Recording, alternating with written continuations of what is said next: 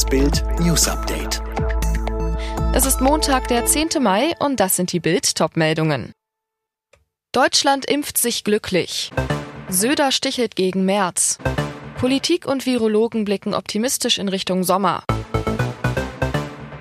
Endlich wieder im Biergarten sitzen, endlich wieder mit Freunden grillen und endlich wieder ins Freibad. Das alles geht jetzt wieder. Sommer, Sonne, tschüss, Corona-Frust. Bei Temperaturen bis zu 30 Grad und strahlend blauem Himmel begrüßte Deutschland am Sonntag den ersten richtigen Sonnentag und durfte dabei fast alle Pandemiesorgen der vergangenen Monate vergessen. Denn in der ganzen Republik sinken endlich die Neuinfektionen. Bundesweit lag die Inzidenz laut Robert Koch Institut Sonntag bei knapp 119, eine Woche zuvor noch bei rund 147. Der Impfturbo läuft endlich rund. 26,8 Millionen Menschen sind in Deutschland erst geimpft, etwa 7,5 Millionen haben bereits den zweiten Peaks erhalten. Inzwischen ist in acht Bundesländern die politisch vorgegebene 100er-Inzidenzmarke gefallen und damit die Bundesnotbremse außer Kraft. Vergiftetes Lob von CSU-Chef Markus Söder im Polit-Talk Die richtigen Fragen bei Bild Live für den prominentesten Ministeranwärter von CDU-Chef Armin Laschet. Ich bin total dankbar, dass Friedrich Merz uns Hilfestellung gibt.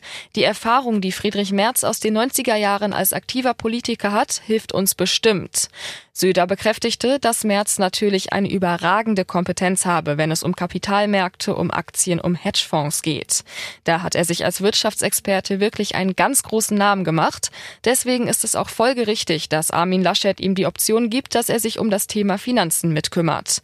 Deswegen ist der Rat da immer willkommen. Er selbst werde nach der Bundestagswahl nicht nach Berlin gehen, der Superministerposten sei schon durch Friedrich Merz besetzt. Angesichts sinkender Corona-Zahlen können wir auf einen schönen Sommer hoffen. Das ist die Einschätzung des Charité-Virologen Christian Drosten in einem ZDF-Interview. Die Impfungen würden ab Juni für eine Entspannung der Lage sorgen. Überstanden sei die Pandemie aber noch nicht.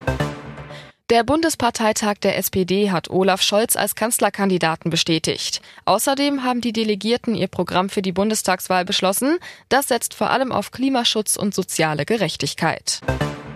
Bei schweren Zusammenstößen zwischen Palästinensern und der israelischen Polizei hat es am Wochenende 350 Verletzte gegeben. Am Freitag waren palästinensische Demonstranten gegen drohende Zwangsräumungen ihrer Wohnung auf die Straße gegangen. Seitdem kam es jeden Abend zu Ausschreitungen.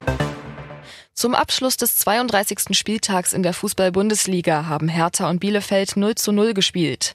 Beide Teams bleiben damit akut abstiegsgefährdet.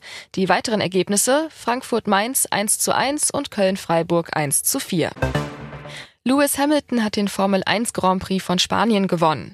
Der Weltmeister siegte in Barcelona vor Red Bull-Pilot Max Verstappen und seinem Mercedes-Teamkollegen Valtteri Bottas.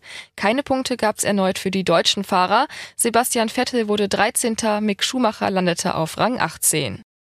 Alle weiteren News und die neuesten Entwicklungen zu den Top-Themen gibt's jetzt und rund um die Uhr online auf Bild.de.